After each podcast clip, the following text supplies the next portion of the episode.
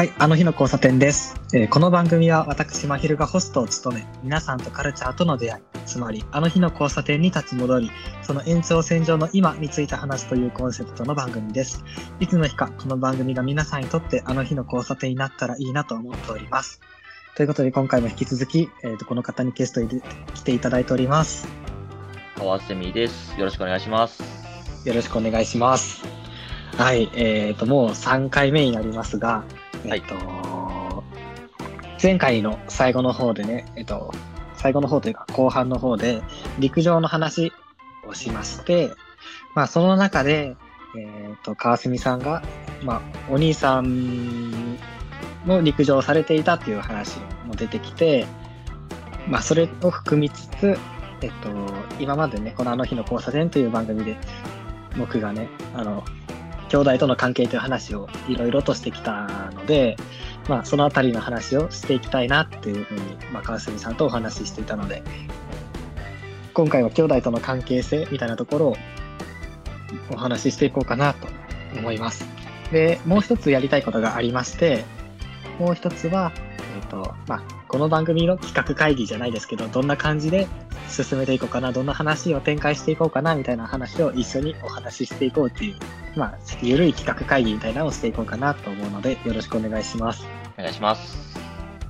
えーっとね、まずは、えっと、まあ、兄弟との関係性、まあ、家族との関係性みたいなのをお話ししていけたらなと思うんですけど、はい。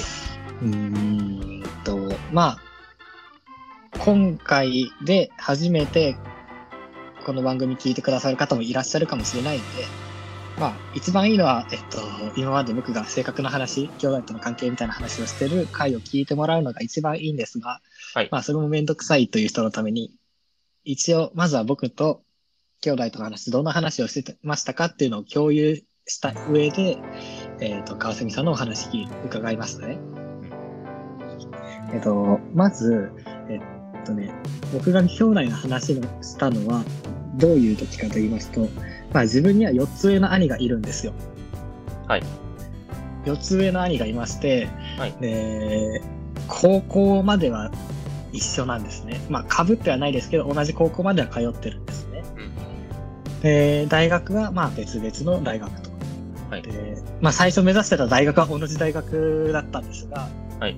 まあ、えっ、と、及ばずということで、及ばず、えっ、と、まあ違う大学に行くことになったんですね。まあはい今から考えると、まあそれで良かったのかなっていうのもあるんですが、うんえっ、と、まあなんで良かったのかっていうところも含めて関係性のところをえっとお話しします。はいえっと、まあ、ね、自分は兄に対してずっと劣等感っていうのを抱いていたんですよ。で、まあその劣等感っていうのは、えっ、とね、スポーツとか、まあ、容姿とかそういうものではなく、まあ単純に学力だったんですね。はい。で、学力に関する劣等感だったんです。で、はいその劣等感っていうのは、まあ、埋まることもないかったし、今も、まあ、持ち続けてるものではあるんですけれど、うーんと、なんだろうな。なんで劣等感を持っているかっていうと、はい。まあ、これは当たり前の話なんですが、兄の方が先に、なんだろう、学年も上がるし、はい。えっ、と、高校、えー中学から高校に進んだり、高校から大学に進んだりするので、はい。まあ、単純に兄の方が早く勉強するし、高度な勉強をしているわけですよ。だから、まあ兄、兄の方ができるのは当たり前なんですよね。なんですけど、なんか、それにすごく劣等感を抱いていたんです。で、あとは、えっ、と、小さい頃、まあ勉強しなきゃいけないなっていう小学生、まあ小学生は勉強してなかったんですけど、はい。えっ、と、まあ勉強してなかった、えっと、小学生小学校5年生、6年生ぐらいの時、兄は中学校2年生、3年生ぐらいの時はいに、うーんと、すごく勉強できている兄、している兄と、まあ勉強には全く興味のない自分うんっていう対比で、うーんと、なんだろうな。なんか、まあ家族にもそんな悪意はないと思うんですけど、めっちゃアホやなって言われてたんですよ。はい。でまあ、まあ全く悪意はなかったと思うんですけど、アホやなって言われてて、まあ、それで多分僕は、ああ、自分はアホなんだ、バカなんだっていうふうに、多分、まあ自分で思っていったんですよね。うん。はい。で、それから土台、ベースが自分はできないやつだっていうベースが多分そこの中に自分の中に生まれまして、なるほど。そうなんです。だから、なんだろう、その思い込みっていうのを取っ払うことができないまま、まあ今ま、今に至るっていう感じなんですね。うんだから、まあこれは、ある種の言い訳でもあるんですけど、うん。あの大学で、えー、と第一志望に受かれなかったえっ、と、まあ1年浪人してるんですけど、はい。1年浪人した上で大学受験にも成功していないのも、はいえっ、と、ひいては高校で体調を崩したのも、うん全部なん、なんていうのかな、自分はできないやつだっていう劣等感と、でも兄には負けたくないっていう、まあ上を目指す姿勢っていうのが、まあうんすごくギャップがあって、そこに。まあ、そこでしんどくなっていって、まあ、なんだろう、大学受験にも負けたし、えっ、と、体調も崩したしってなったんだろうなって思っていたんですね。うんだから、まあ、だから潜在的な能力どうこうより、結局多分思い込みというか、自分の考え方がすごくブレーキをかけてたんだなって、今になって思うんですよ。だから、えっ、と、兄と同じ大学目指してたんですけど、えっ、と、そこまで同じルートに進まず、えっ、と、ね、あの、全く兄がい、前の道を歩いていない兄が、えっ、と、の、あ兄の足跡が残っていないルートに進んだっていうのは、うん、今考えるとそういう意味で良かったのかなって思ってるんですよ。うんうん、絶対足跡があるんで、うん、まあ先にいるんで劣等感を感じちゃうんですよね。そうですね。っていうは、そう、そういう話を、まあ、えっとね、多分シャープ Q ぐらいで割とがっつりしていて、っていうのを踏まえて、えっと、川澄さんがね、そのあたり共感できる話があるっておっしゃってくれたんで、はい。川澄さんは、えっと、おお兄さんいらっしゃるということですが、はいえっ。と、どんな感じの関係性なんですか？そうですね。まあ、二つ上ってことで、兄がいるんですけど、はい。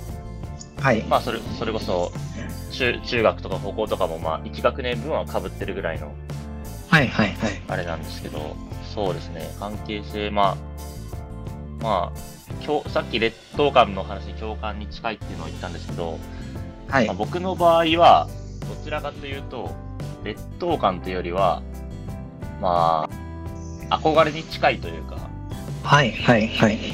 目標みたいな部分うんがあって。わかります。まあなんか、小さい頃から、その、はい。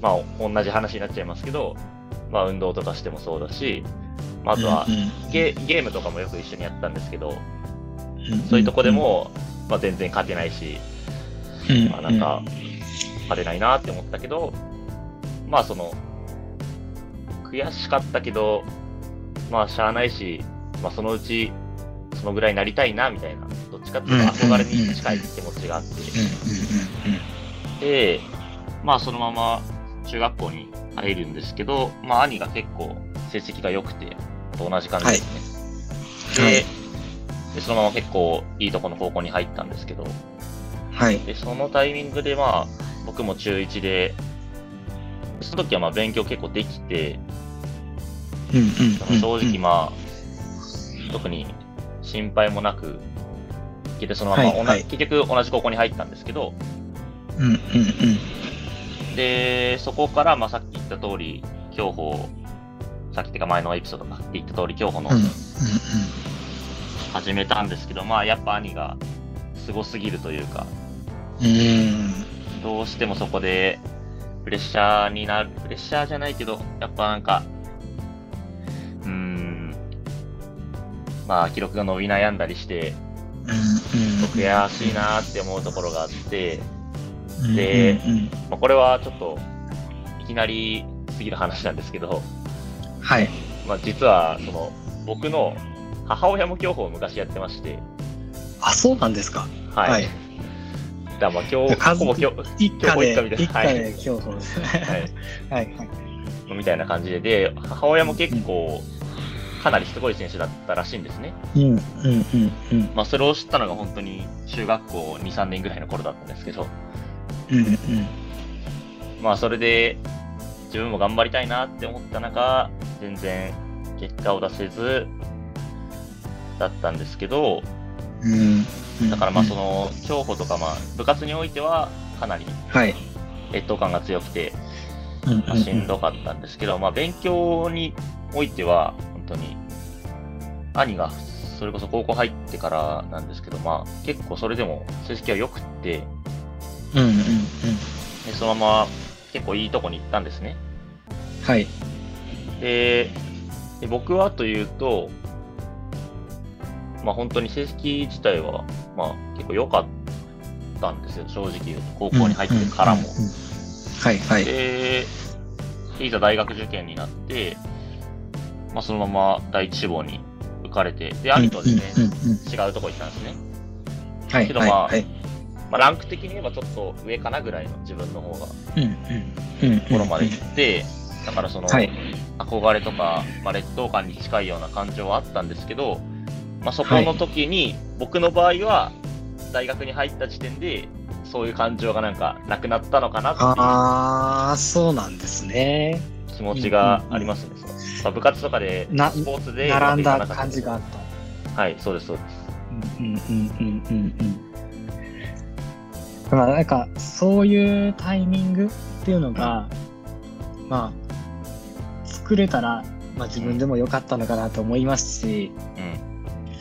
まあね兄に勝っているところっていうのも、まあ、たくさん、まあ、言うたらスポーツ面ではうん。自分の方が圧倒的にそうできたんですけど、まあはいなぜかねそれが自信にならなかったんですようね。うん、まあ何を主戦場にしようとしてるかっていうところがあると思うんですけどそれが原因だと思うんですけど、うん、ただね別に関係性が全く悪いわけじゃないんですよはい。仲はいいですしうん。えっ、とまあそれこそ、ね趣味の話も合いますし、うん。ね、ラジオの話だったりとかも合いますし、うん。えっ、と映画の話だったりも合いますし。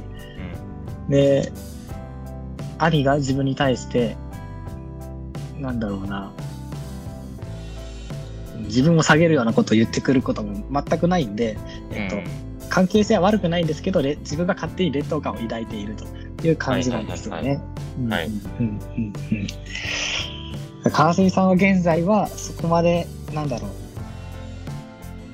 負い目とか劣等感みたいな葛藤を感じることはなくなったっていうことなんですね。そうですね。もうほとんどうんうんないですね。あ、それめっちゃいいですね。はい。うん。なんかね、なんか、まあ自分はこれもシャープ9ぐらいで喋ったんですけど、はい。今になってやっと競争の上に成り立つ、はいそこで今まで自分で、自分の居場所を測ってきたんですけど、はい。兄との比較とか、他人との比較とか、例えば偏差値だとか、とかで、まあ自分の位置を測ろうとしてきたんですけど、うん。なんか、なんだろうな、そこにこだわったからこそそこで勝てないというか、うん。うんそこにとらわれなかったらもっと気が楽にそこに取り組めたんだろうなっていう気がし今になってして、うん。だし、その感覚っていうのも見つけ始めて、うん。単純な、まあ、学力の劣等感みたいなのって、まあ、な、少しずつ薄れつつあります、自分でも。特に大学に入ったら、まあ、学力とかじゃないじゃないですか。そうですね。うん。うんうん。だから、まあまあ、そこは薄れつつありますし、うん。うんうん。なんか、時が解決してくれることと、やっぱり考え方が解決してくれることだってありますので、そうですね。で、まあね、だから、かん、その、なんだろうな、うちの高校は、はい。結構進学校だったんで、はい。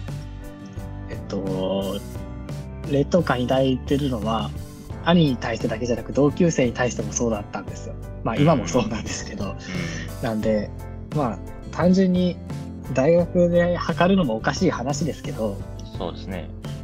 おかしい話ですけど、まあ、はい周りの人だったら同じ同級生、えー、と陸上部の同級生でも、まあ、関西圏なんで兄弟行ってる人が半分ぐらいいたりとかするんですね。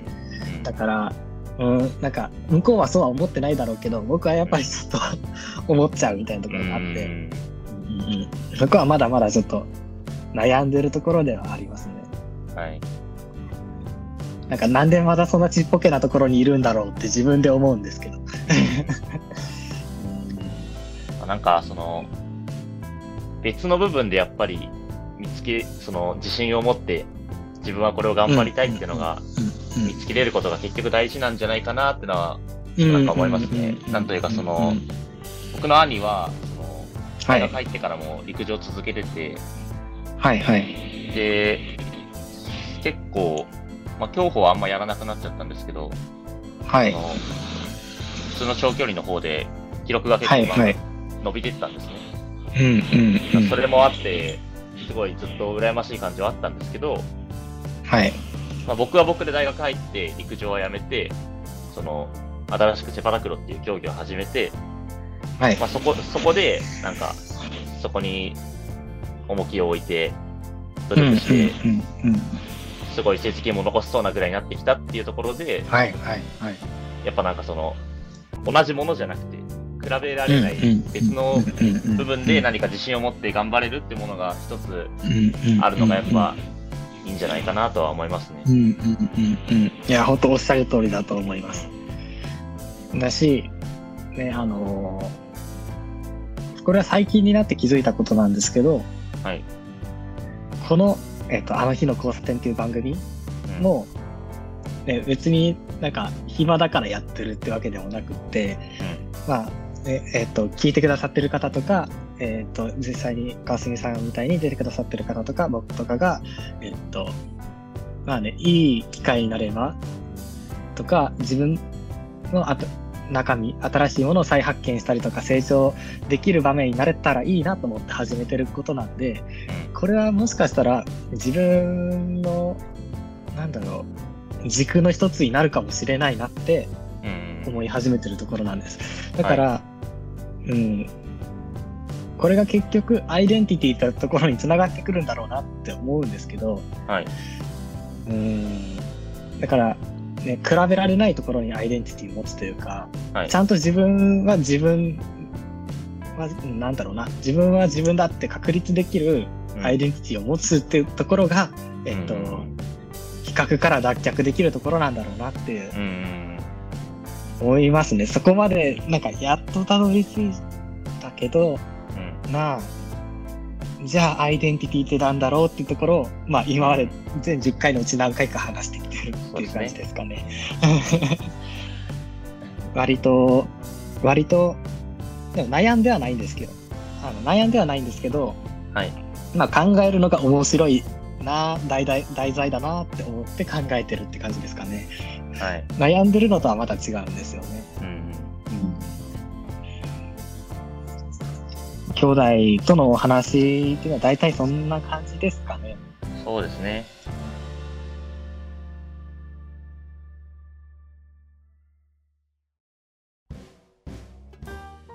もう一つじゃあ今回お話ししたいのが、えっと、あ、そう、この番組でどんなことをやっていけばいいかなっていうことで、うん。えっと、まあね、枠とか、枠？えっとね、台本みたいなのをあんまりちゃんと作ってないんですよ。だから、えっと、まあまだは、川澄さんしかゲストに出ていただいていないですけど、はい。まあ、ゲストに来ていただいたら、毎回同じ流れで聞いていくかとかっていうのもあんまり決まっていないし、はい。えっ、と、まあ、どういう話を聞いていくっていうのも決まっていないですし、はい。うーんと、あとはね、なんだろう。あ、そのあたり、すごくフリートーク的なところあるんで、うん。まあ今の段階では、ラジオリスナーさんの、えっと、ラジオとの出会いから、えっと、少しずつ深掘りしていこうかなって思ってるんですね。はい。で、まあ、今回話せて面白かったこととか、えっ、と、まあ、聞いていて面白かったこととか、うん逆に、あの、こんな話できたらいい、あの、自分で話したいなとか、えっ、と、うん聞きたいなとか、えそういうことなんかあったら、あ何かありますかね？まあ、一つはさっき言ったみたいに思いついたのは、えっと、ゲストに出ていただく方に、はい。まあ、一回でゲストに出ていただいただいた方に、まあ、はいたまにまた来てもらって、最近こんな勉強してるよとか、うん。最近こんな本読んで面白かったよみたいな話とうん。かね、あの、そんぐらいの近況報告がてら、なんか人に話したいっていう時に使ってもらえる、えー、と場所になればいいなっていうのは一つ考えてるんですよ。うん。うんそれは、まあ、話してる側も楽しいですし、聞いてる側も楽しいのかなって思うんですよね。はい。うん。なんだろうな。だから連続で、えっと、出続けてもらうってことはないにしても、えっと、ちょくちょく川澄さんにも機会があれば出ていただこうかななんて思ってるんですよね。はい。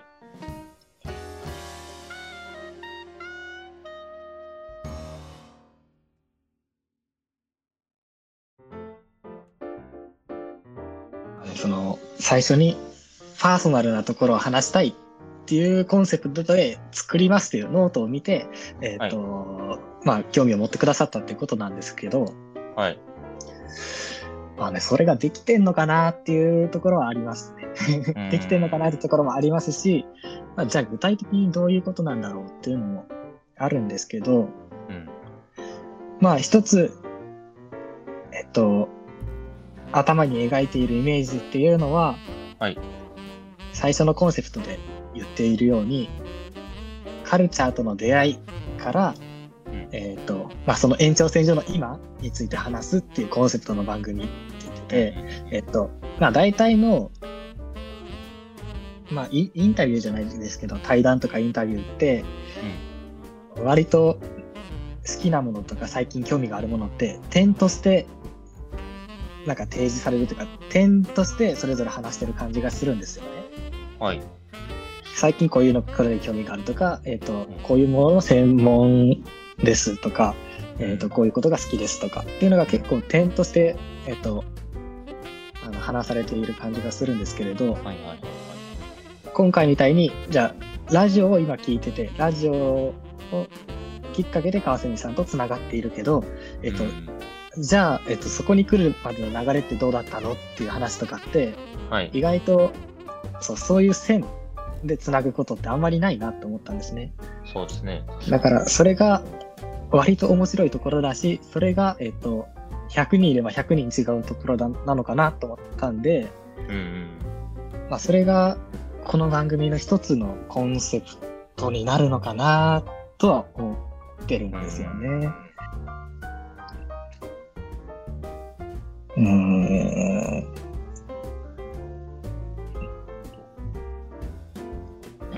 なんいくつか聞いていただいた中で、はい。あの、なんか面白かった、てか興興味深かったエピソードか、えっ、と、なんかこういう話とか面白かったよっていうのあれば、いやもちろんさっきの兄弟の話とかね、はい。うん、あれば参考にしたいなと思うんですけど、はい。何かありますかね？そうですね。まあ、その、兄弟との関係の話はやっぱりちょっと、共感があったっていうのはあるんですけど、まあ、そういうのを。自分の中でちゃんと考えたことなかったなーっていう、はい、はい、はい。あそのその人の価値観というか考え方みたいな部分がい、すごい自分は面白いなっていうのは思いますね。うんうんうんうんうんうん。そうですよね。うん。で、一番は、僕が、まあ同じようなところですけど、面白いなと思うのが、はい。考え方、こういう考え方で、えっ、と、うんなんだろうな、こういう決断をして、こういう道を歩んでますっていう話は、割と、えっ、と、聞いたり、見聞きする話ではあるんですけど、うん。じゃあなんでそういう考え方になっていったのっていうのは、なんか、あんまり聞かない話だと思うんですよね。はい。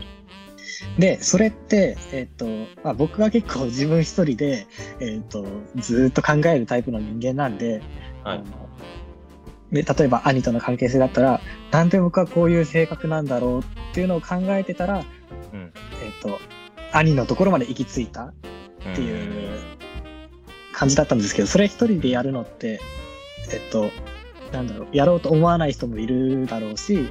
えっ、と、やるの難しい人もいただろうし、僕自身も他の部分に関しては自分で、えっ、と、なんだろうな、そのオリジナルというか起源を見つけられない、一番始まりのところを見つけられないってことあると思うんで、話しながら、あ、こういうところからこの考え方出てきたんだ、こここれへの興味が出てきたんだっていうのが話せたら、ね発見にもなるのかなって、話しながら見つけていけたらいいのかな、なんて思いますけどね。なんかそれが面白いのかななんて思ってます。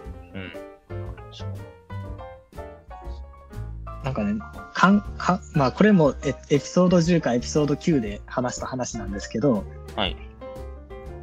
自分の感、ななんだろう、この、あすごく関連的な話になりますけど、この世界を見てるのってやっぱり主観の自分じゃないですか。はい。そう、主観の自分が見ているから、うん。やっぱり自分の考え方っていうフィルターを通して、やっぱり世界を知覚してるわけですよね。はい。そう、だから、あの、自分の考え方のフィルターがかかってしまっているっていうことに気づくことって結構少ないし、難しいんですようん。ね。それが当たり前だから。はい。そう。だから、えっと、僕はできない劣あの劣等生なんだって思っている自分っていうのは、あのはい自分でしかないし、えっと、うん。それは、なんだろう、えっと、途中から生まれたものなのか、先天的なものなのかっていうのでう、ん。えっと、結構違う、お大きく違うと思うんですね。ではい。、途中から生まれた考え方なんだったら、うんあの考え方を変えることもできるし、うんえっ、と、逆になんか途中から考え、なんだろう、生まれた考え方なんだっていうことを知れば、じゃあ元は自分ってどんな子供だったんだろうとか考えることもできるじゃないですか。だし、あの、まあね、こそれはネガティブなことをポジティブに変えるっていう話ですけど、まあ、ポジティブな今の考え方もどういうところから始まったのかなって考えるのってうん。結構面白いし、えっと自分一人じゃ難しいしっていうすですよね。うん。うん。うんうんうんうん。まあ今話しながらちょっと自分の中で整理してるんですけど。はい。うん。だからそこを、まあ、ね、今回の川蝉さんゲスト会でもそうですけど、最初は、えっと、今興味あるラジオの話とかそういうところから入りつつ、ね、少しずつこういう深掘りしていくっていう展開が一番いいのかなって思ってます。とか、えっ、と、それこそね、あの、さっきもオリンピックの話の時にちらっとしましたが、はい。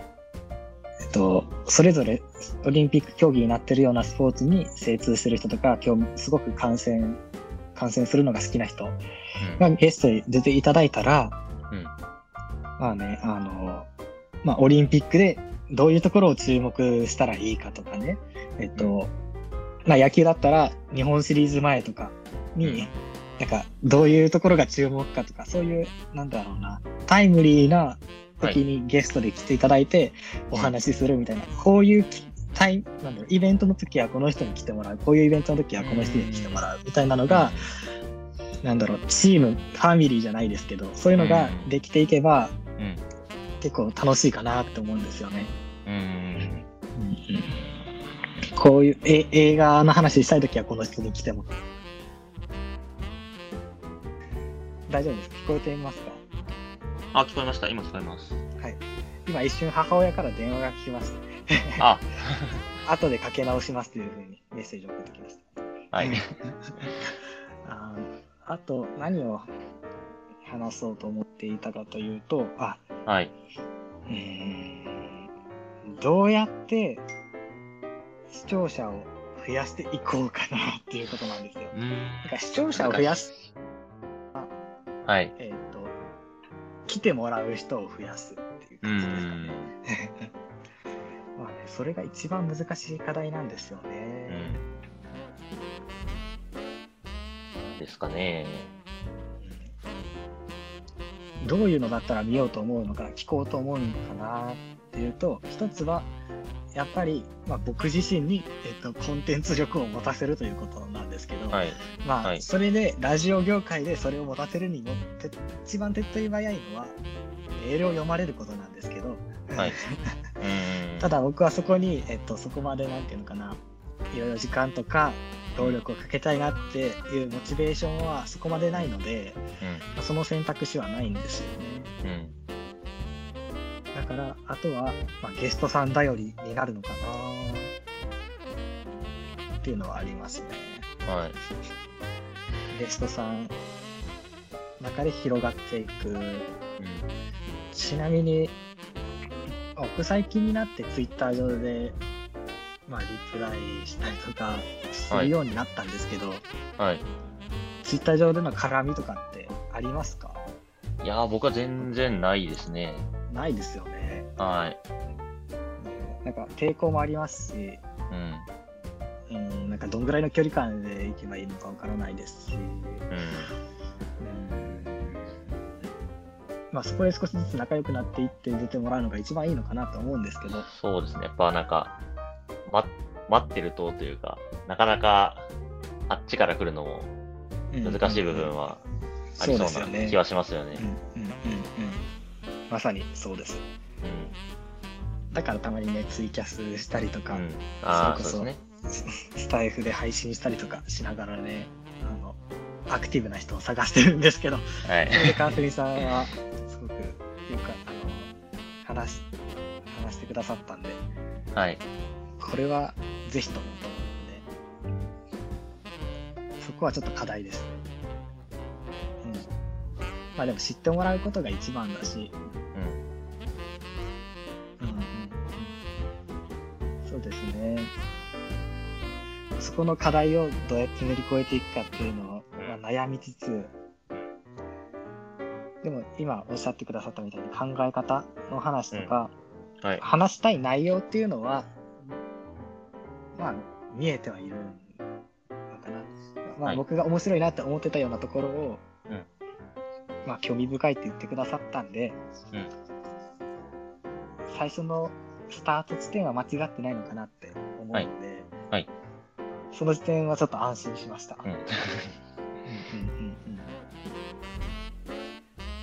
ね、その、実際のラジオ番組とかとは違って、こんな感じでゲストさんに相談するっていう、そんなことは実際のラジオ番組にはないですけど、まあ、プロじゃないんでね、すごくゆるい番組なんで、こうやって相談しながら進めていくのもありかななんて思うので、うん。うん進めていこうと思います。はい。あとなんか話しておきたいことありますかね？そうですね。なんですかね。まあこういう、まあ、企画会議みたいなのたまに挟むのもあり、短い時間で挟むのもありです。はい。最近これとこれとこれ話したいんだよな。うん。あとはもう一つは、やっぱり、これ、適当にメール募集してるんですけど、まあメール来たことないんで、はい。まあもう少し、なんか募集内容とか、募集方法とか、告知とか、うんメールフォーム作ったりとか、違う方法も考えつつあります。うん。少しずつね、いろいろハードルを下げようと思って、うん取り組んでみようかなと思ってます。まあ、でも川澄さんとお話ししたいことは、まだ半分ぐらいあるので、はい。えっと例えばゲームの話とか、YouTube の話とか、はい。えーっとね、あとね、これ、以前ツイキャスでお話ししたときに、はい。えっと、遊びのところに、えっと、旅行っていうメモがあるんですよ。はい。旅行お好きなんですか？うん、まあ、好きってほどではないですけど、時々友達に誘われていくぐらいですかね。ここまで。まあ、そのあたりのうん話も、まあ、したいですし、はい。ね、まだまだ何回かね、いつかで来てもらって、またお話しすることはあるんで、はい。継続的に関わっていけたらなと思います。お願いします。はい。そんなところですかね。そうですね。企画会議会ははい。短いですけれど。はい。じゃあ今回はこの辺りでおしまいにしようと思います。はい。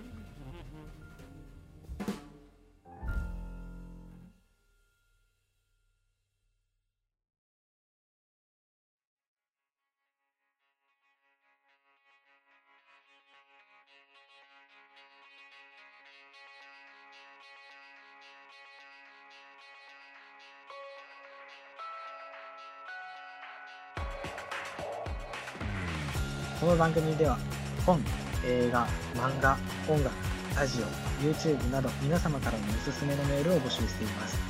受付メールアドレスは zosedaysjunction.gmail.com zosedaysjunction.gmail.com です。えー他にも、まひるなしの Twitter アカウント、番組 Twitter アカウントも概要欄に貼ってありますので、お好きな方法でご覧ください。感想などは、ハッシュタグ、あの日の交差点をつけてつぶやいてください。また、この番組は YouTube、各種ポッドキャスト、スタンド FM などでも配信していますので、お好きな方法でお聴きください。それではまた次回お会いしましょう。まひるでした。「